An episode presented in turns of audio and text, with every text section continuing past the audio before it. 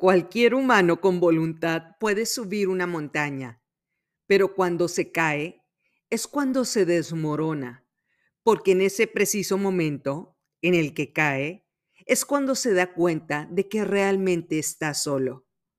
Frase de Sonny Vaccaro en la película Air Jordan. Bienvenidas al episodio 72 del podcast Se empieza de cero.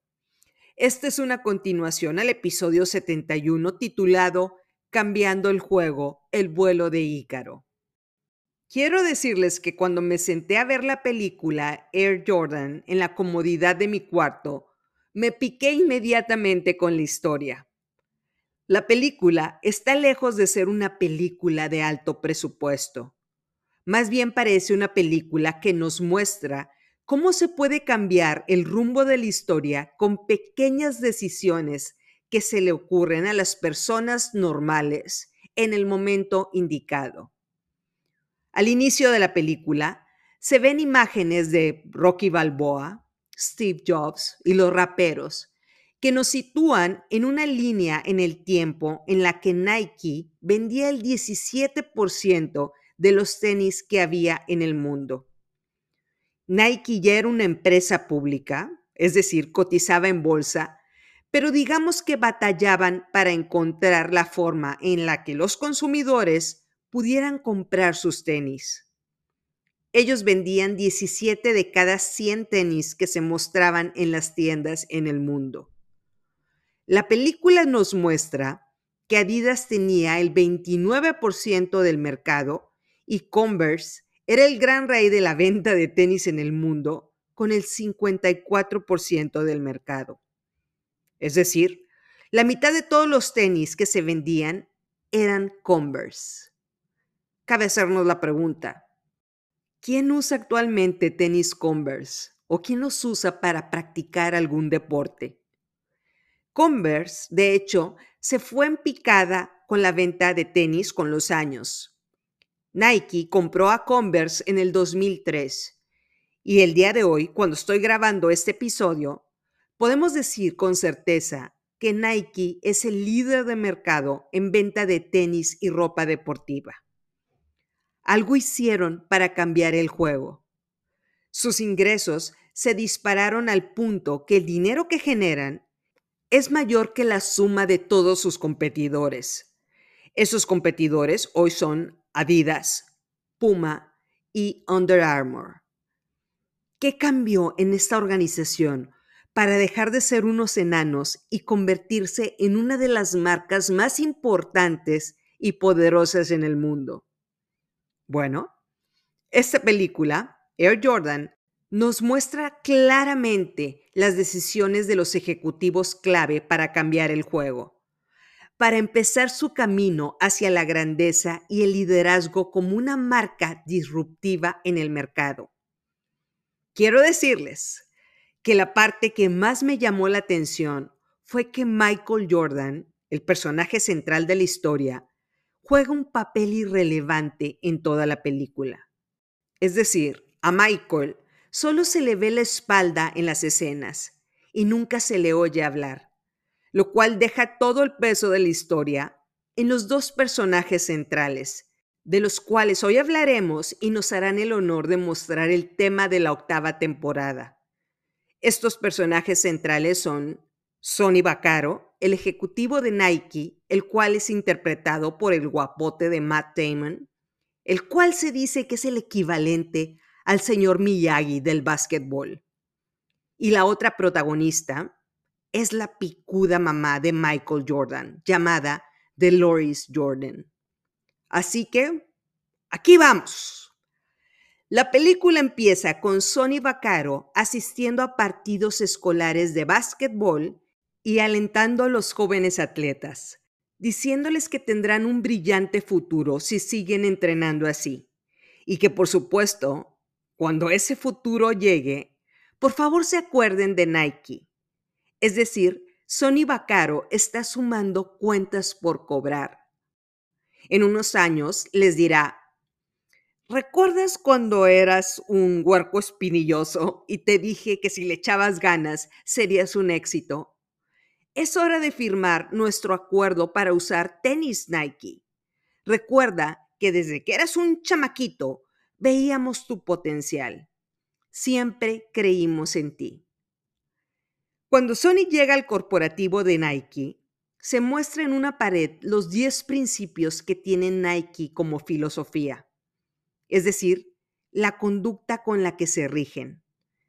Les voy a leer estos principios porque realmente los ejecutivos y directivos viven esta cultura organizacional en la película. Aquí van. Número uno, nuestro negocio es cambiar. Número dos, trabajamos en posición ofensiva todo el tiempo. Número tres, los resultados perfectos cuentan. No es necesario un proceso perfecto. Rompe reglas. Lucha contra las leyes. Número cuatro, nuestro negocio es equivalente a un campo de batalla. Número cinco, no asumas nada. Asegúrate que las personas cumplan sus compromisos. Llévate a nuevas alturas y lleva a los otros a nuevas alturas. Amplía tus posibilidades. Número 6. Si las cosas se ponen difíciles, sobrevive con lo que puedas obtener. Número 7. Tu trabajo no termina hasta que logras tu objetivo. Número 8. Ojo con el peligro, la burocracia y la ambición personal. Fíjate en las personas que te quitan tu energía y los que suman a tu energía. Reconoce tus debilidades y no te sirvas en tu plato más cosas de las que puedas comer. Número 9. No será sencillo. Número 10. Si hacemos las cosas de forma correcta, haremos dinero casi en automático. Parece una buena filosofía organizacional. Sony asiste a una junta con los ejecutivos de la empresa de Nike, los cuales creen conocer quiénes son los jugadores de básquetbol colegial que pueden llegar a ser estrellas de la NFL. Es decir, Sony estaba platicando con una bola de burócratas que eran incapaces de cambiar el juego. De hecho, ellos no conocían el juego. Nike les asignó 250 mil dólares para patrocinar a varios jugadores de básquetbol para que estos jugadores fueran sus embajadores. Pero enfrentaban un problema. Todos los jugadores de básquetbol querían usar tenis Adidas, porque Adidas era cool. Converse también tenía unos tenis llamados All Star que eran un hit.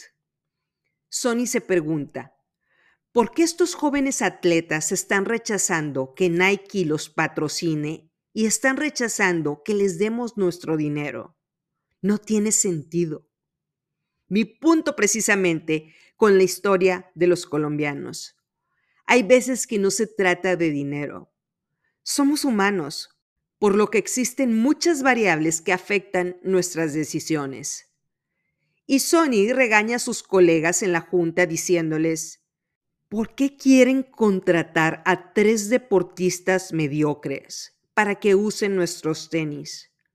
Si no cambiamos el juego en este momento, vamos a seguir siendo la marca de tenis mediocre. Nunca podremos competir con Adidas o con Converse en estas condiciones. Y va a hablar con su jefe, Phil Knight, dueño de Nike y le piden más dinero para patrocinar atletas. Phil le responde, no hay más dinero. El área de tenis de básquetbol está a punto de quebrar y yo tengo que darle resultados al consejo de administración de Nike. Sony le responde, los tenis de básquetbol son el futuro. Desde que saliste a cotizar a bolsa, lo único que quieres hacer es mantener feliz al consejo de administración. Ya no tomas decisiones por ti y tus intereses. Ahora el Consejo de Administración es tu problema. Hablamos de este órgano administrativo en el episodio adicional al número 40, el de Steve Jobs cruzando la calle. Cómo Steve Jobs tuvo que despedir a la mayoría del Consejo de Administración porque eran los que estaban deteniéndolo para alcanzar la grandeza. Les dijo, no les puedo pedir la mano cada que vaya a cruzar una calle. Espero que recuerden ese episodio en el que les ofrezco sentarme en la mesa del Consejo de Administración de sus vidas para señalarles a todos los consejeros que en realidad son fantasmas, muy monos sentados tomando café. Pero bueno, regresemos a la película. Entonces, Sony cuenta con 250 mil dólares para gastar en patrocinios, por lo que revisa videos de jugadores para encontrar a esos tres jugadores buenos que van a ser sus embajadores. Y en un video se da cuenta de algo. En los últimos segundos del partido de un campeonato, un miembro del equipo le dio un pase a un novato, un adolescente llamado Michael Jordan, el cual encestó y gracias a esa canasta su equipo ganó. Y Sony repite varias veces la escena.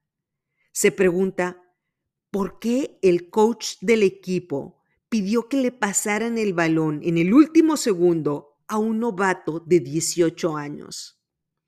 Un coach que había perdido las últimas tres finales de campeonatos. ¿Por qué le pasaron el balón a Michael y no a las superestrellas del equipo? De hecho, en ese video se ve que Michael no piensa ni analiza la jugada, solo tira y encesta. Sony se da cuenta de que Michael tiene algo llamado grandeza y sabe que si Nike conecta emocionalmente con esa grandeza, pueden cambiar el rumbo de la compañía. No se trata de patrocinarlo para que use un tenis. Michael Jordan debe ser el tenis que Nike produzca y saque a la venta. Michael Jordan apenas va a entrar a las ligas profesionales, por lo que es muy importante convencerlo de que use y promocione los tenis Nike desde ahorita, antes de que se convierta en una estrella que cueste millones de dólares patrocinar. Pero hay varios problemas. El primero, Michael Jordan ama a Adidas y no quiere saber nada de la empresa Nike. El segundo, Adidas seguramente le va a ofrecer a Michael Jordan 250 mil dólares, lo que representa el dinero que Nike está dispuesto a dar a muchos jugadores. El tercero, el agente deportivo de Michael Jordan evita que Sony se acerque a Michael. Le dice que no se trata de dinero, ¿De qué se trata entonces? Bueno, según el agente de Michael, es porque los jugadores de primera categoría no usan zapatos de segunda. ¡Auch! Entonces Sony piensa, ¿cómo puedo cambiar el juego? Sony convence al director de Nike de ofrecerle 250 mil dólares a un solo jugador, a Michael Jordan. ¿Por qué? porque desde su punto de vista es más importante tener la representación de un jugador gigante como embajador que de varios jugadores mediocres. Y supera el primer obstáculo. Segundo paso. ¿Qué hacer si no se puede acercar a Michael Jordan? Bueno, una vez más, Sony decide cambiar el juego se va a cenar con el entrenador del equipo de básquetbol olímpico de Estados Unidos. Este entrenador le dice que efectivamente Michael es un jugador extraordinario fuera de serie y que los papás son personas muy inteligentes. La mamá de Michael está tomando el rol principal de las negociaciones con las empresas deportivas, porque Michael dice que si fuera por él, firmaría con la empresa que le regale un Mercedes rojo SL380. Este hombre le dice a Sony, hay veces que tienes que hacer las cosas de forma diferente para cambiar el juego. Solo así estarás en posibilidades de ganar. Aplausos de pie para el amigo de Sony Bacaro el cual le menciona la frase más repetida de cada curso de negocios que hay en el mundo. No pretendas resultados diferentes repitiendo todos los días los mismos procesos.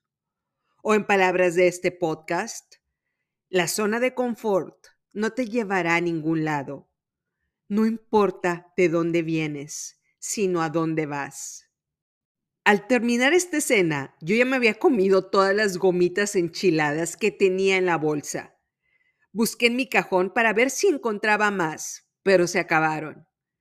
Y de repente una idea aterrizó en mi cerebro. Me di cuenta de que esa era la razón por la que me habían hablado mis colegas de Houston. No porque tengo el complejo de Ícaro, sino porque sus procesos metódicos y exitosos no tuvieron los resultados que esperaban. Y no tenían idea de cómo lidiar con personas que rechazaban una alta suma de dinero por vender su empresa. Claro, si somos las personas más exitosas del mundo, bueno, más nos vale continuar con los procesos que nos han conducido al éxito. Pero si los resultados no se están dando, entonces, según la filosofía de Nike, es hora de romper las reglas, ampliar nuestras posibilidades. El proceso no tiene que ser perfecto, pero queremos que el resultado lo sea. Entonces, Sony decide cambiar el juego en esta segunda barrera. Decide viajar a Carolina del Norte a hablar con los papás de Michael Jordan. ¿Por qué? porque la gente de Michael estaba negado a darle una cita y Sony decide brincárselo. Una regla clara en los negocios de deportes es, nunca te puedes saltar al agente deportivo. Es su representante. Le pagan para que los deportistas no tengan que lidiar con las empresas o presiones externas. Si te saltas a la gente, digamos que estás frito y te despiden de la empresa. Entonces, Sony llega a la casa de los Jordans. Lo recibe el papá, muy sonriente, pero a la hora que sale la mamá de Michael, le pone cara de Rottweiler. Literal, cara de pocos amigos. Y le dice, ya les habíamos dicho que Michael no quiere tener nada que ver con Nike. ¿Qué estás haciendo aquí? ¿Es política de tu empresa el faltarle al respeto a los deportistas que dicen que no? ¡Susto! ¿Qué haces cuando alguien te dice, no eres bienvenido? ¿Entiendes lo que es un no? ¿Cómo te atreves a venir a esta casa? Pero digamos que Sony es del tipo que cuando le dicen no, su cerebro piensa como sí. Y le responde a la mamá de Michael, soy el tipo de hombre que nunca toma un no como respuesta. Y creo, respetuosamente, señora, que su hijo debe estar respaldado por una persona como yo, los que nunca toman un no como respuesta. Ya se imaginarán la cara de sorpresa de los minions cuando vimos esta escena. Aplausos para Sony, que no solo enfrentó al toro, sino que lo toreó. Ole a la mamá picuda. Y gracias a esta inteligente y abusadilla respuesta, la mamá de Michael lo invita a pasar a su patio y le dice, cinco generaciones de Jordans han vivido y muerto en esta casa, mandándole a Sony un mensaje claro. Esta lealtad a la pobreza se acaba aquí ni mi hijo ni yo vamos a morir en este lugar. Sonny le pregunta a la señora si Michael está en la casa, pero Dolores le dice, no necesitas verlo hoy, yo estoy a cargo. Traducción, para poder romper esa lealtad a la pobreza, yo tomaré las decisiones no un chamaquito puberto que dice que le gustan los Mercedes rojos. Y le reitera, ¿entiendes que estamos a punto de firmar con Adidas como Converse como segunda opción? Pero Sony es muy listo y le dice a Dolores, Te haré una propuesta. Te narraré lo que pasará en las juntas con los ejecutivos de Adidas y Converse. Y te voy a decir qué es lo que tendrás que preguntar para que te des cuenta de que esas empresas no te convienen. Si pasa lo que te voy a decir a continuación, te pido que convenzas a Michael de tener una junta con Nike. Y la mamá picuda acepta. Sony le dice, pregúntale a los ejecutivos de Converse lo siguiente. Ustedes tienen firmados a los grandes jugadores. ¿Qué harán de diferente con mi hijo? Y la pregunta muestra que los ejecutivos le responden a Dolores que ella debería de sentirse feliz de que su Michael jugará con las grandes leyendas del básquetbol como Magic Johnson y Larry Bird. El nombre de Michael estará en la misma oración que estas estrellas. ¿Qué puede ser mejor que eso? Mensaje entre líneas. Tu hijo podrá tomarse fotos con esas leyendas tu hijo no será tan bueno como ellos. Si le va bien, podría ser el número cuatro en la lista de estrellas. Después, Sony le dice que en la junta de Adidas les pregunte a los ejecutivos, ¿quién está a cargo de la empresa? Sony le dice que va a encontrar cinco diferentes opiniones en la sala. No hay sucesor para el difunto director general. Y efectivamente eso pasa. Dolores pregunta quién está a cargo y empiezan a discutir en alemán entre ellos. La escena muestra que efectivamente hay una disputa por el poder de Adidas. Dolores le pregunta a Sony, ok, ahora, ¿qué te debo de preguntar a ti? Sony responde, Pregúntame por qué viajé hasta aquí, a Carolina del Norte. Y bueno, Sonny le da la respuesta. Le dice, porque creo en tu hijo, porque creo que hay grandeza en él, porque creo que puede llegar a ser la leyenda. Y tengo la sensación de que eres la única persona que sabe que lo que digo es verdad no es que Michael vaya a tener la oportunidad de convivir con leyendas. Tu hijo será la leyenda. Resultado de esta junta de Sonny y Dolores.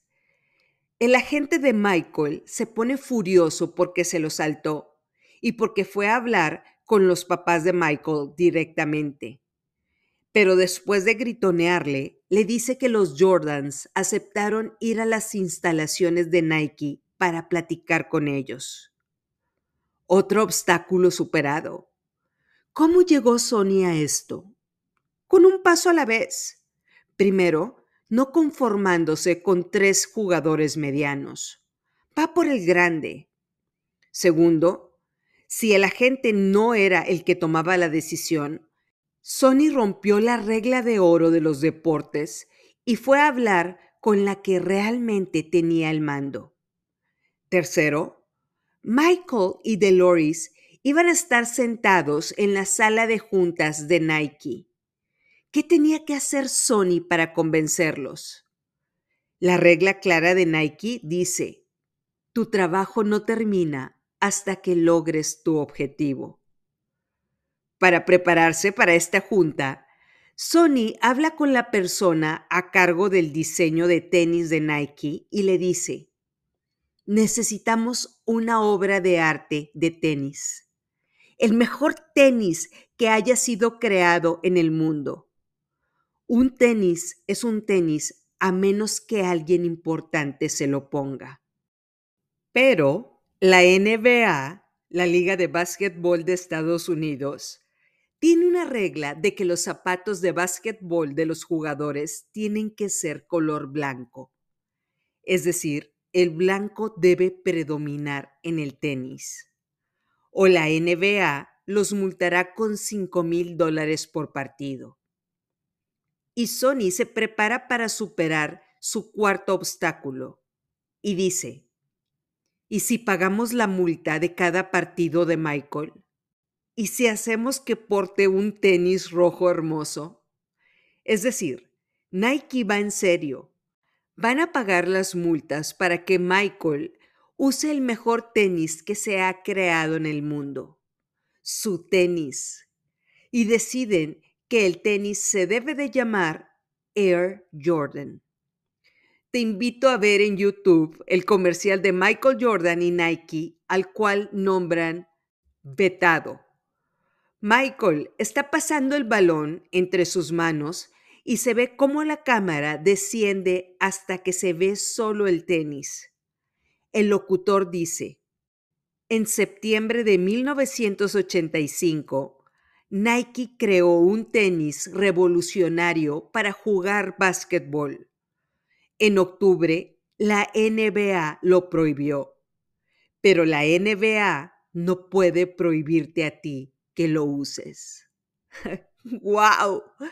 Resultado, Nike esperaba vender 100 mil pares de tenis en el primer año.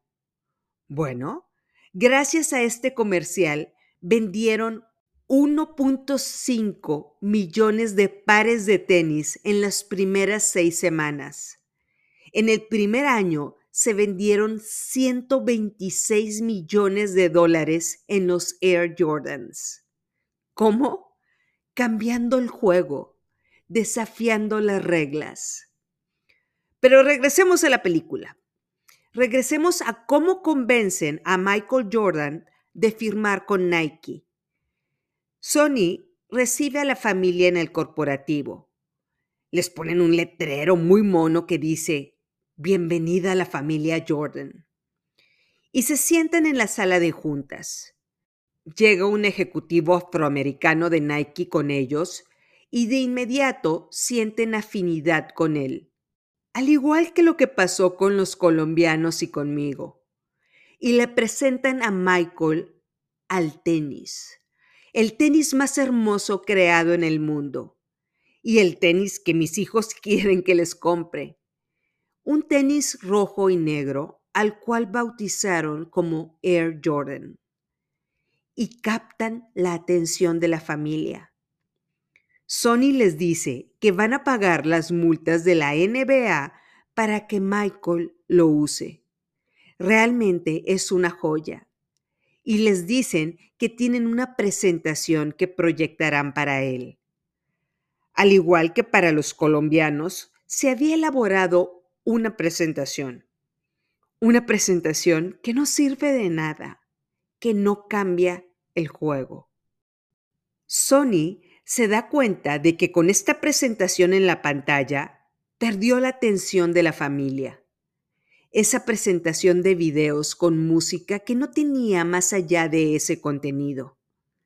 Y Sony se perfila para superar su quinto obstáculo, con un discurso, un discurso para cambiar el juego.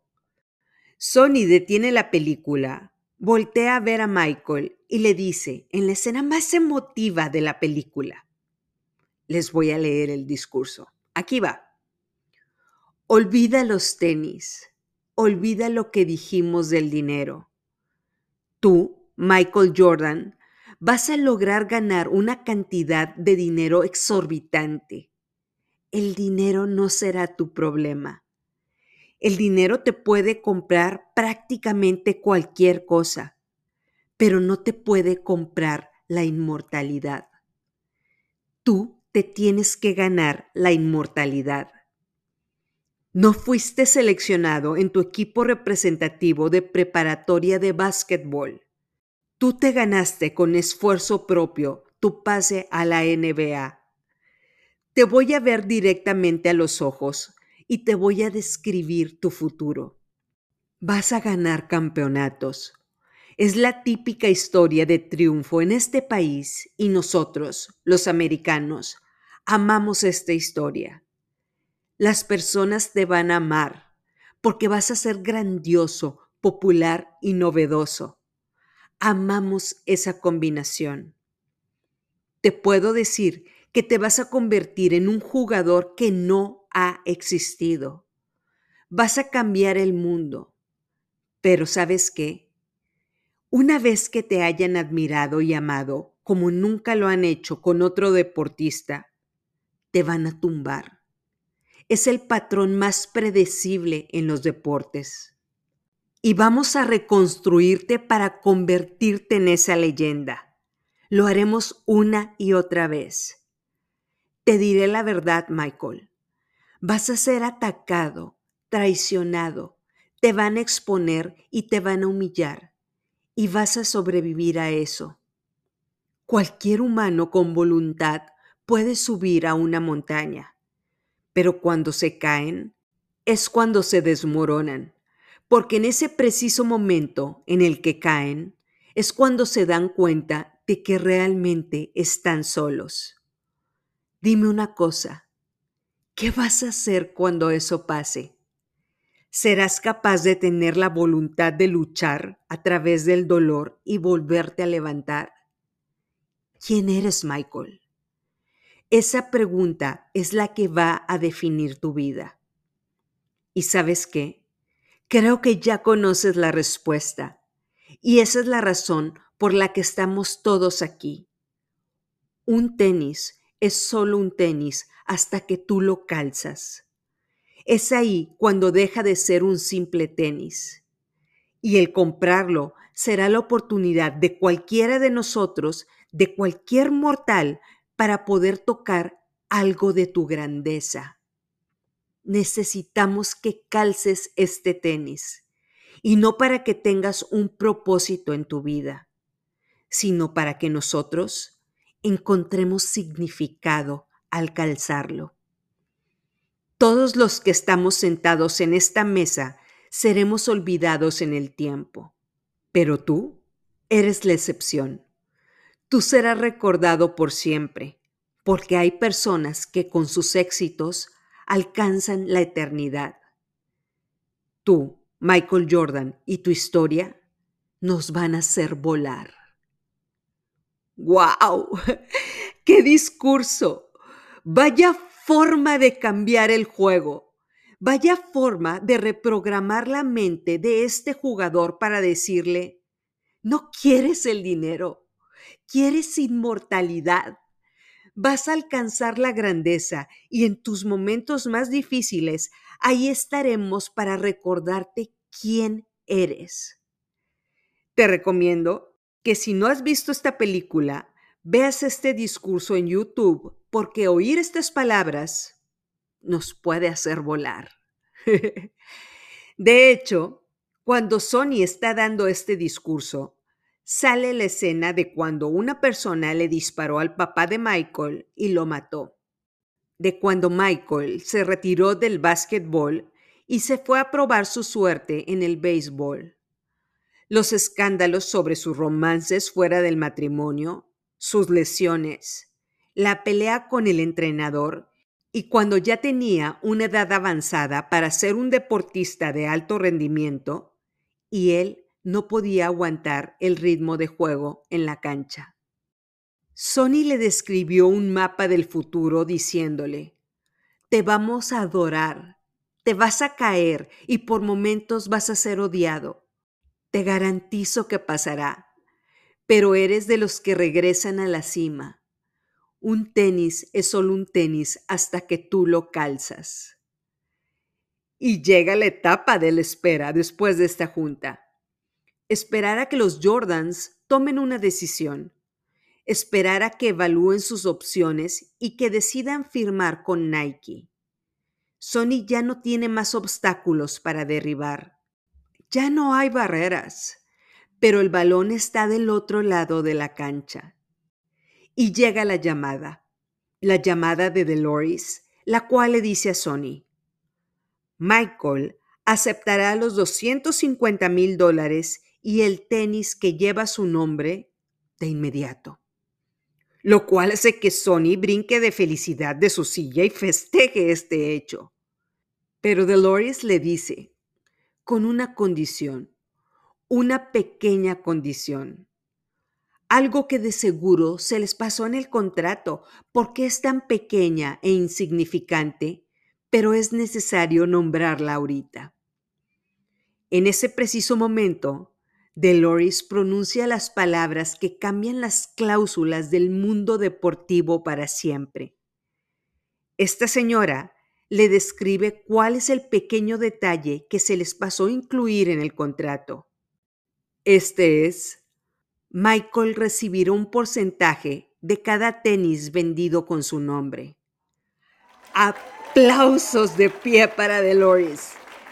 Este concepto se llama en los negocios profit sharing, es decir, si los zapatos Air Jordans se venden, su hijo deberá recibir un porcentaje de las ventas.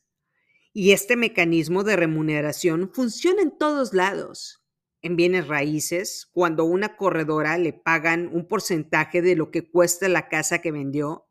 Es decir, si una casa se vende en 20 millones de dólares, le pagan un porcentaje sobre esos 20 millones de dólares.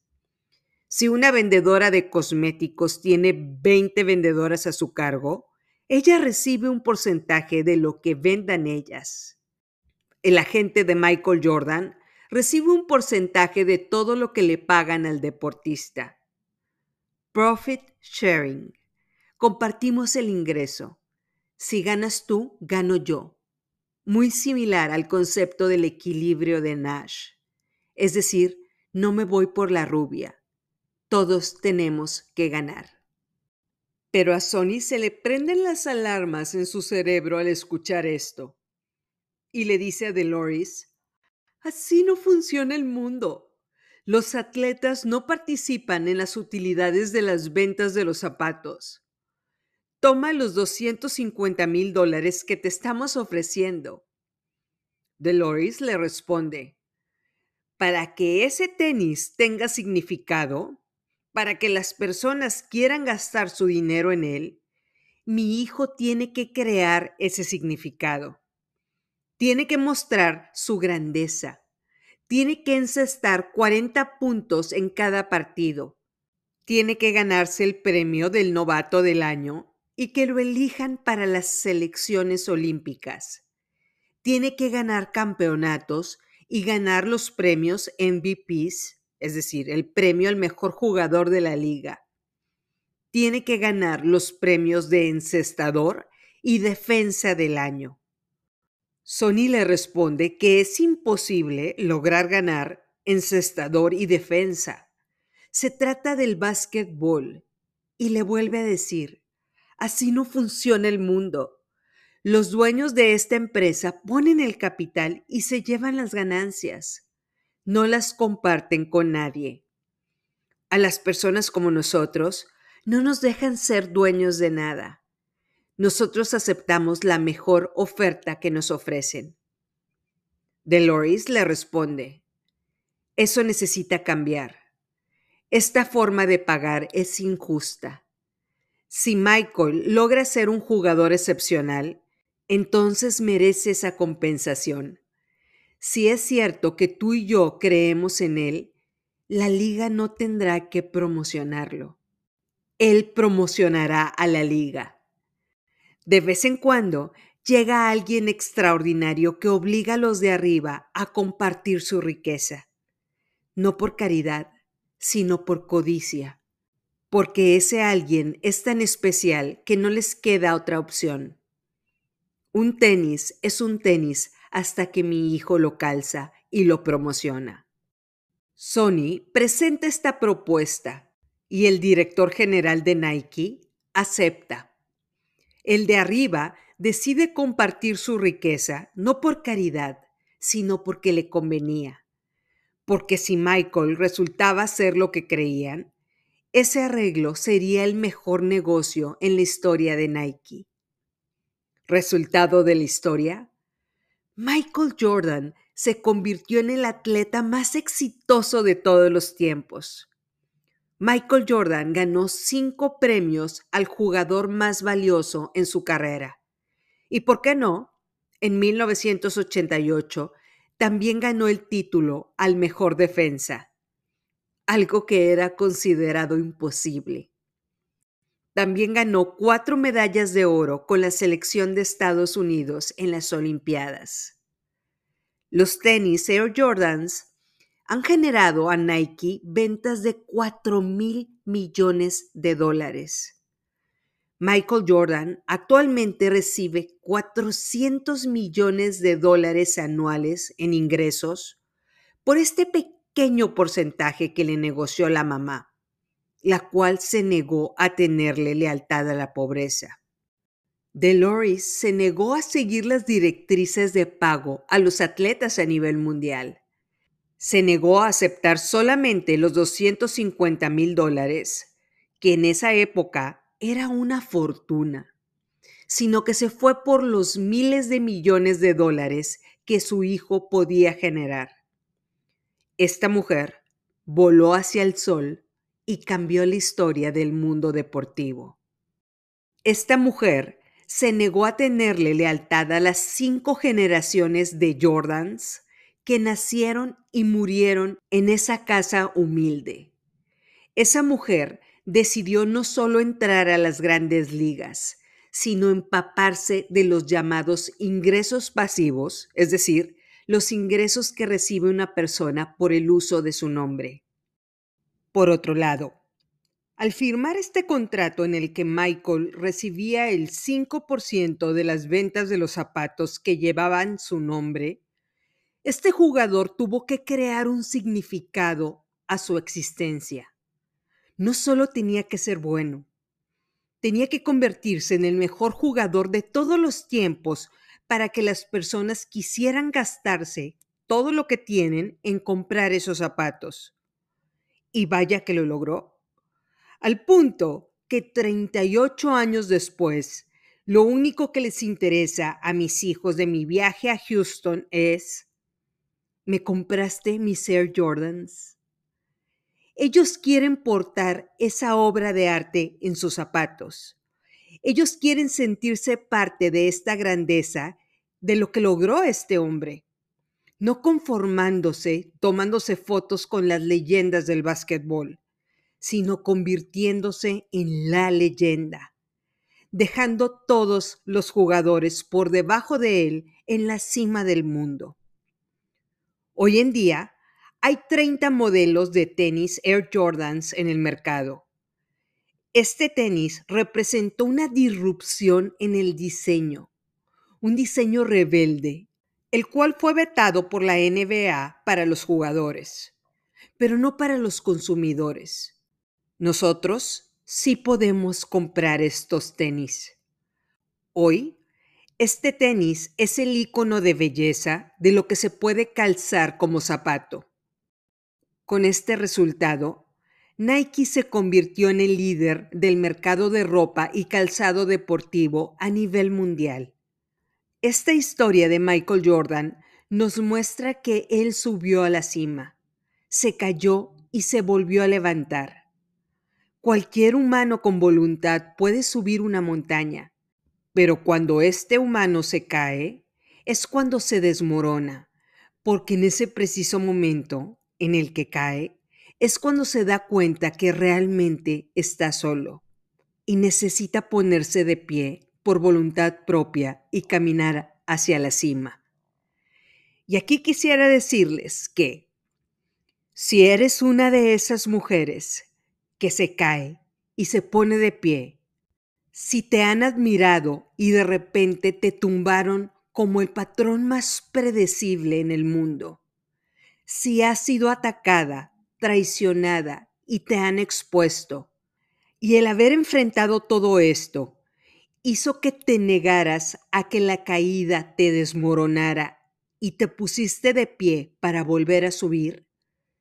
Quiero decirte que eres bienvenida a la octava temporada de Se empieza de cero. Eres bienvenida a este proyecto de vida en el que diariamente nos abrimos paso para seguir subiendo y dejar atrás a todas aquellas personas que decidieron que la caída era muy dolorosa y murieron en vida. Nos espera una extraordinaria temporada. Al igual que el episodio 71, hablaremos de cómo cambiar el juego, cómo remodelar nuestro cerebro, eliminando todos los bloqueos que nos hacen tenerle lealtad a la forma en la que vivimos actualmente. Y por supuesto, conectar los puntos que nos da la vida. A tomar la mentalidad de Dolores Jordan, la cual dijo, mi generación acabará con esta forma de vida mi hijo dará un paso a la grandeza, no solo para convertirse en uno de los de arriba, sino el que llegará a la punta de la montaña más alta. El hombre que se negó a tomarse fotos con las leyendas y le dio un nuevo significado a esta palabra. Y aquí permítanme poner algo sobre la mesa. Díganme una cosa, ¿Qué hubiera pasado si Michael hubiera firmado con Adidas en lugar de firmar con Nike? ¿Le hubieran hecho un tenis de su imagen? ¿Hubiera luchado para convertirse en el mejor jugador de toda la historia? Creo conocer la respuesta. Difícilmente. No se trataba de dinero, se trataba de programar su cerebro para que su vida tuviera un nuevo significado. Por otro lado, Sony hubiera logrado este arreglo si las reglas de Nike fueran Seguimos procedimientos. Las reglas son sagradas. Se respeta y se escucha al jefe. Por algo es el jefe. Respeta el orden. Cuidamos los debidos procesos. Nunca rompas las reglas. La película nos muestra las reglas que tanto Sony como Dolores tuvieron que ignorar para lograr este éxito abrumador en la historia del deporte del mundo. La historia de cómo Dolores preparó el camino para que su hijo recibiera más dinero de lo que puede gastar en toda su vida.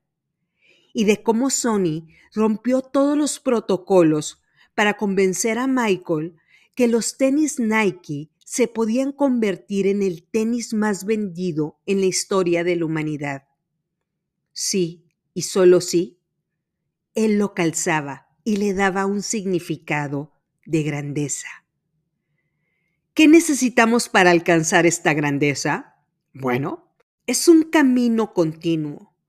De entrada les puedo decir que la voz que está gritando en la montaña que nuestra vida se acabó porque nos caímos, que ya no podemos más, que perdimos, es nuestra propia voz, en un mecanismo de autodefensa para poder lidiar con el hecho de que no podemos ponernos de pie.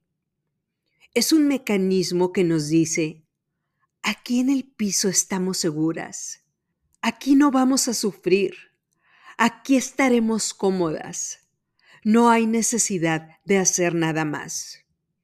¿Qué te espera allá arriba? Más vale malo por conocido que bueno por conocer. Pobre pero honrada. Tus ganas de salir de este lugar que ha pertenecido a cinco generaciones de esta familia son un deseo negativo de aspiración. ¿Para qué quieres más? Más vale vivir tranquila en la miseria que sufrir en la riqueza. Quiero decirles que a esa voz tenemos que reprogramarla. A esa voz, como si fuera una Siri o Alexa mental, tenemos que cambiarle el discurso. Tenemos que darle una actualización. En lugar de Alexa, que sea una de Loris que nos diga, puede ser la estrella de ofensiva y defensiva al mismo tiempo. Puedes negociar una cláusula tan pequeña tan insignificante que de seguro se les pasó, pero lo tienes que hacer ahorita.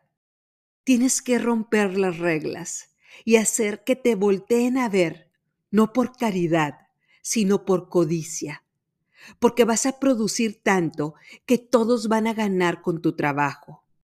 Un equilibrio de Nash en el que el mejor resultado es el tuyo y el de todo tu grupo.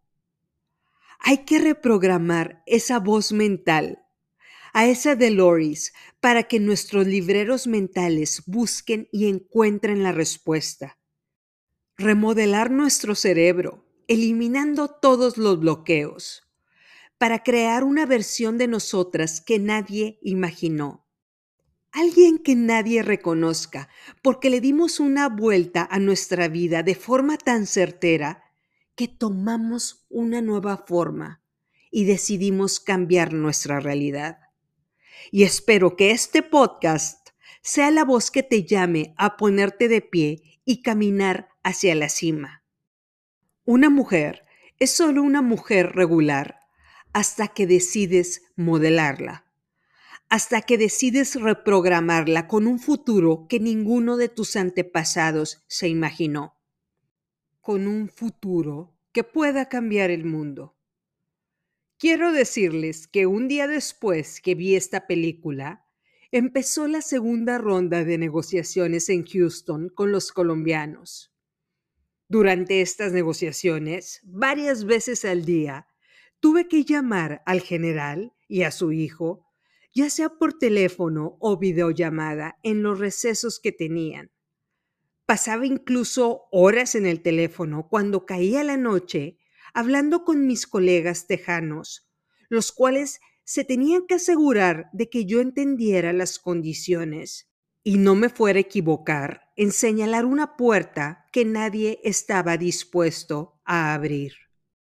La presión fue tanta que ese primer fin de semana Tomé un vuelo a Houston porque cada que se sentaban en esa mesa llegaban a un punto de quiebre en el que ninguna de las partes cedía. Y ahí estaba yo para traducir en lenguaje de latinos de lo que se trataba. La presión me empezó a desgastar. La presión para que encarrilara a estos empresarios colombianos a aceptar el trato hizo que perdiera cinco kilos ese mes, porque mi garganta se negó a comer, porque cada viernes tenía que agarrar mi maleta, tomar un avión y sentarme a cenar un plato enorme de fritanga y un postre de tres leches sin gluten y neutralizar todo lo negativo que los colombianos absorbieron en la sala de juntas. Tuve que pintar un estado mental en color de oportunidades se trataba de que todos ganaran. Se trataba de que el general aceptara las alas de Ícaro para poder volar a un nivel que nunca se imaginó, de aceptar la gasolina que le estaban ofreciendo para correr su Ferrari. Cada domingo en la noche que regresaba a Monterrey, me quedaba dormida del cansancio en cada lugar en el que me sentaba. Mis hijos me preguntaban si les había comprado sus Air Jordans rojos en Houston. Difícil decirles que mis días empezaban a las 5 de la mañana y terminaba a medianoche revisando números y acuerdos. No había oportunidad de irme a comprar al mall unos tenis como una señora normal que va de turismo a la ciudad. De hecho, es raro que juegue ese papel en mi vida. Y cada que regresaba a esa oficina de Houston, veía caras de ¿por qué has estado ausente entre semana? ¿Qué es más importante para ti que esta negociación? Caras que me hicieron sentir una enorme culpabilidad que me erosionó. Pero una fuerza divina me mantuvo y los negociadores lograron tumbar los bloqueos que había entre las partes y encontraron nuevas vías en las que el ganar-ganar pudiera continuar a través del tiempo. Por evidentes razones de confidencialidad, cambié los detalles de la historia, pero les puedo decir que después de cinco semanas de la ronda final de negociaciones, el general colombiano aceptó la gasolina que su Ferrari necesitaba. Se construyó unas alas poderosas, con el pegamento más efectivo que hay en el mundo, y decidió volar hacia el sol, para dejar atrás el hogar que había pertenecido a varias generaciones de su familia. Una vida de ganadores. Su vida se encarriló a un destino no solo de ganar, sino de grandeza.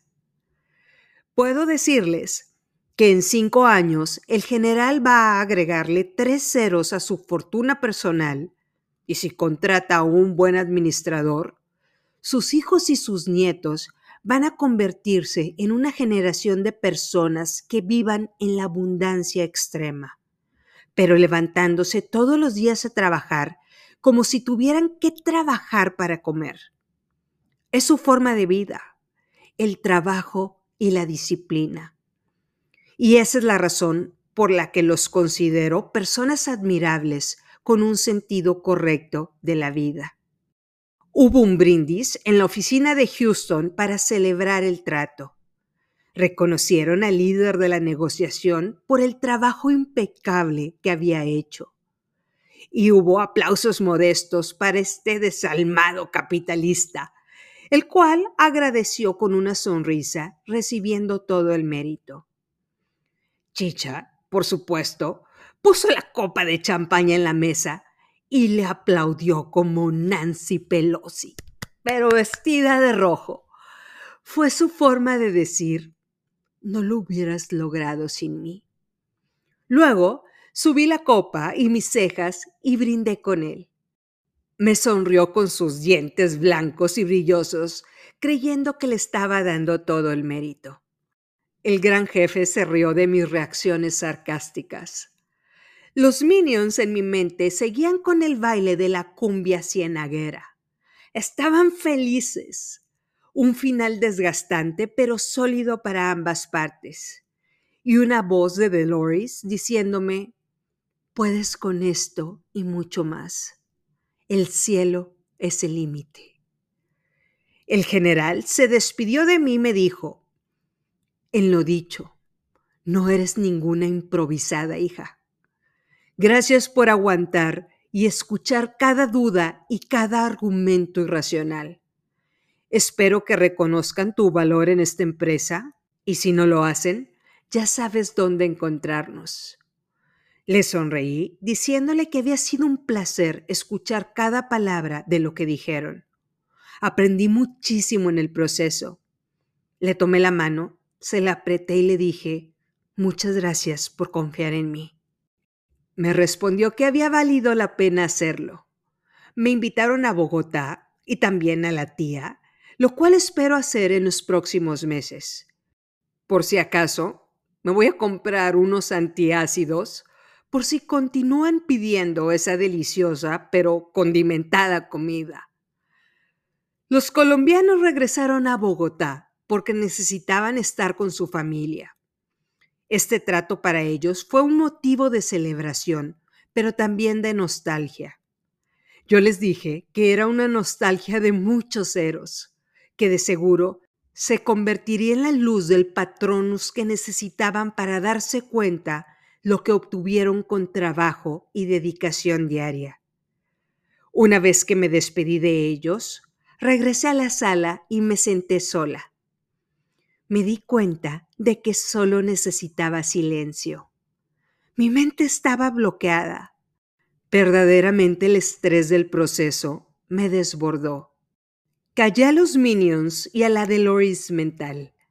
Parece que mi cuerpo se mantuvo alerta durante la negociación, pero cuando se cerró el trato empezaron las secuelas de lo que había vivido.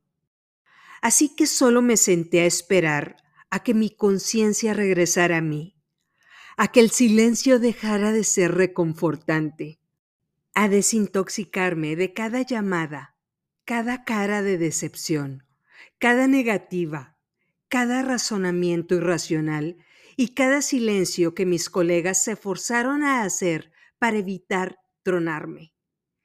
Dice Jack Canfield, todo lo que deseas está del otro lado del miedo. Y les puedo decir que algunas veces todo lo que deseamos está del otro lado de la tolerancia y de la frustración. Y creo que aunque las fusiones y adquisiciones están lejos de ser algo en lo que puedo participar activamente, el traducirles a las personas en lenguaje humano nuestras limitantes y lo que nos está autosaboteando, sí parece ser lo mío. Después de un par de horas que pasé en esa sala de juntas en silencio, entró el gran jefe con una pose relajada, de muy buen humor, caminando con ese sentido de triunfo, el cual ya parece ser una marca personal en su vida. Y me dijo que me habían estado buscando. Ni siquiera contesté sus llamadas.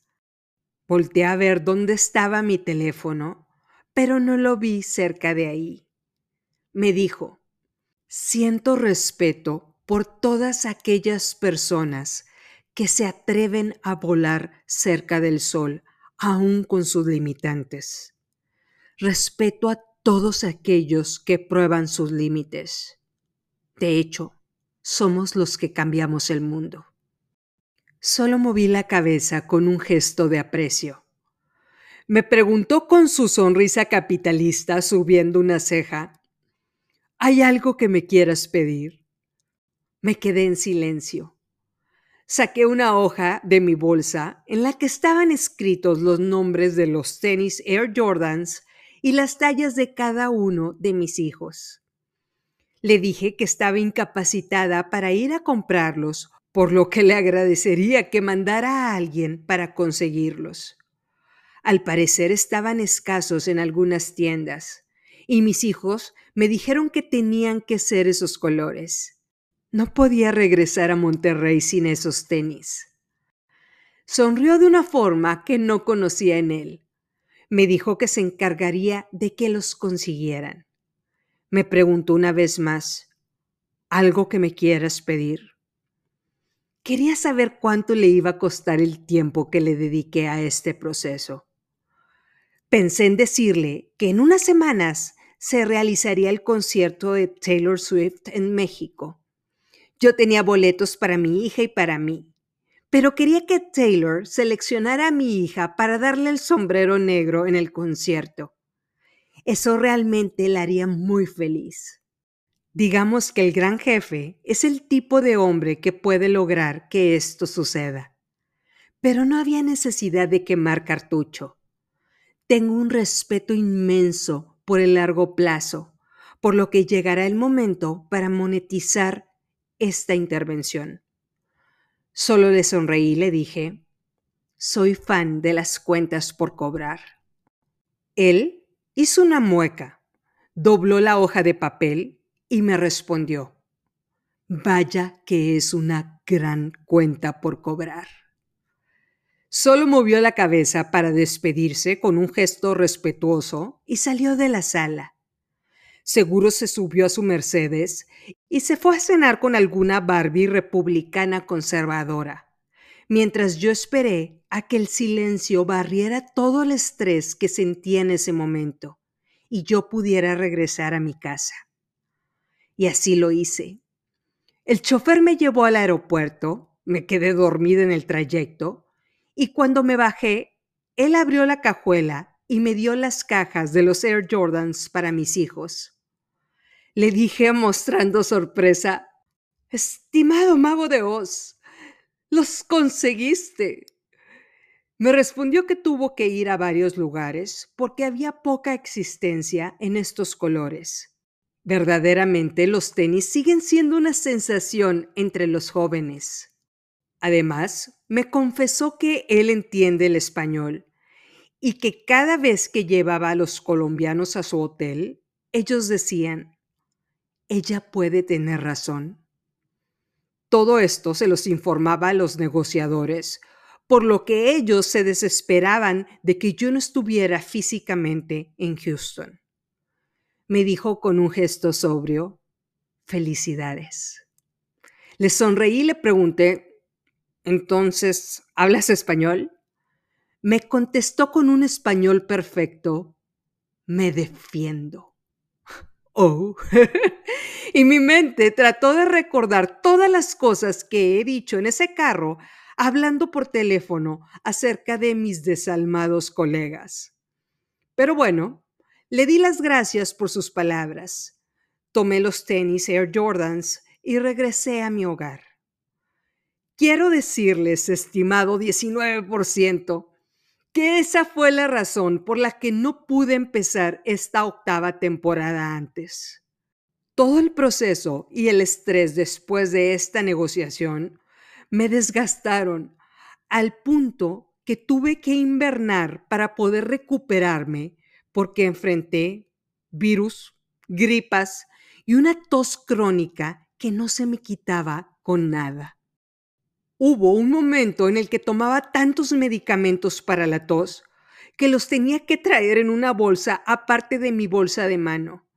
Además, con mi voz súper ronca, decidí empezar mi segundo podcast, el podcast llamado La Saga Etchingham, el cual se basa en dos de mis libros publicados, por lo que he estado con el tiempo muy limitado.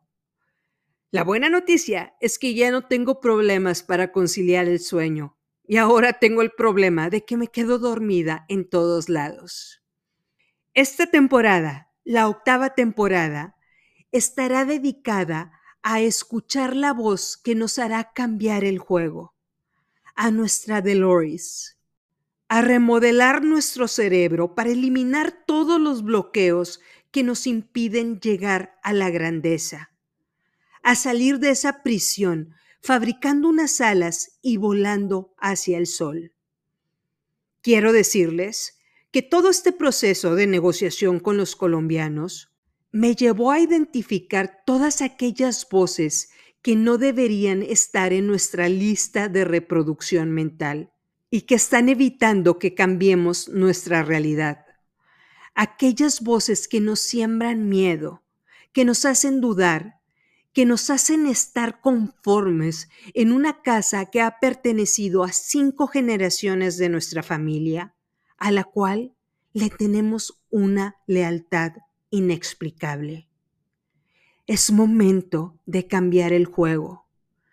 Es momento de derribar esos bloqueos y reprogramarnos para que esa voz sea la que nos diga que nos falta mucho camino por recorrer y que es momento de levantarnos. Hay una frase que me costó entender, pero se las voy a decir para cerrar este episodio. Aquí va. Puedes sembrar una programación con bombas. Pueden ser bombas verdaderas o pueden ser bombas de amor. ¿Por qué la menciono? Porque las personas que nos programaron, seguramente nuestros familiares o maestros, son humanos, son personas que nos quisieron y dentro de sus limitantes nos programaron sus bloqueos, queriéndonos y haciéndonos sentir que deberíamos estar orgullosos de seguir con ese estilo de vida. Esas personas quisieron lo mejor para nosotras y con amor nos sembraron esta programación. Pero llegará el momento en el que una persona como Dolores Jordan cambie la lealtad a la tradición familiar y se enfoque a encontrar la grandeza. Ese paso lo podemos dar el día de hoy. Y en línea con lo que dijimos al final de la séptima temporada, con el centésimo mono, les dejo una frase de Charles Dickens. Hay grandes mujeres que hacen sentir a otras pequeñas, pero la verdadera grandeza consiste en hacer que todas se sientan gigantes. Y vamos a trabajar esta temporada para lograrlo. Nos espera una extraordinaria temporada, estimado 19%. Es hora de cambiar el juego. Es hora de reprogramar la voz interior para que ésta sea nuestra aliada, para seguir subiendo, nunca desmoronarnos y darnos cuenta de que no estamos solas. Somos una comunidad. Somos un grupo de personas que desea cambiar su vida en busca de la grandeza, por nosotras y por aquellos que amamos. Poco a poco cambiaremos el juego desapareciendo los bloqueos que nos programaron para darle un giro a nuestra vida. Trataremos cada uno de estos bloqueos en los episodios de esta temporada para neutralizarlos y conectar los puntos del camino que hay hacia adelante. siempre tendremos la oportunidad de juntar plumas, pegarlas con cera y salir volando del lugar en el que estamos prisioneras, sin importar que, si volamos alto, nuestras alas se derritan. Siempre habrá la oportunidad de construir otras mejores. Recuerda, Michael Jordan, el hombre que es considerado el mejor atleta de toda la historia, fue rechazado por su coach de preparatoria para entrar al equipo representativo porque no le vio el potencial para ganar. Que esto nos recuerde una verdad absoluta. Nunca dejar que la opinión de terceras personas defina quiénes somos. Eso nos toca a nosotras definirlo. Una mujer es solo una mujer regular hasta que decide remoldearse. Muchas gracias por escuchar el episodio 72. Muchas gracias por ser parte de esta comunidad. Soy Estivalis Delgado y recuerda, no estás sola, estamos juntas en esto. De todo corazón, eres bienvenida a la octava temporada de Se empieza de cero.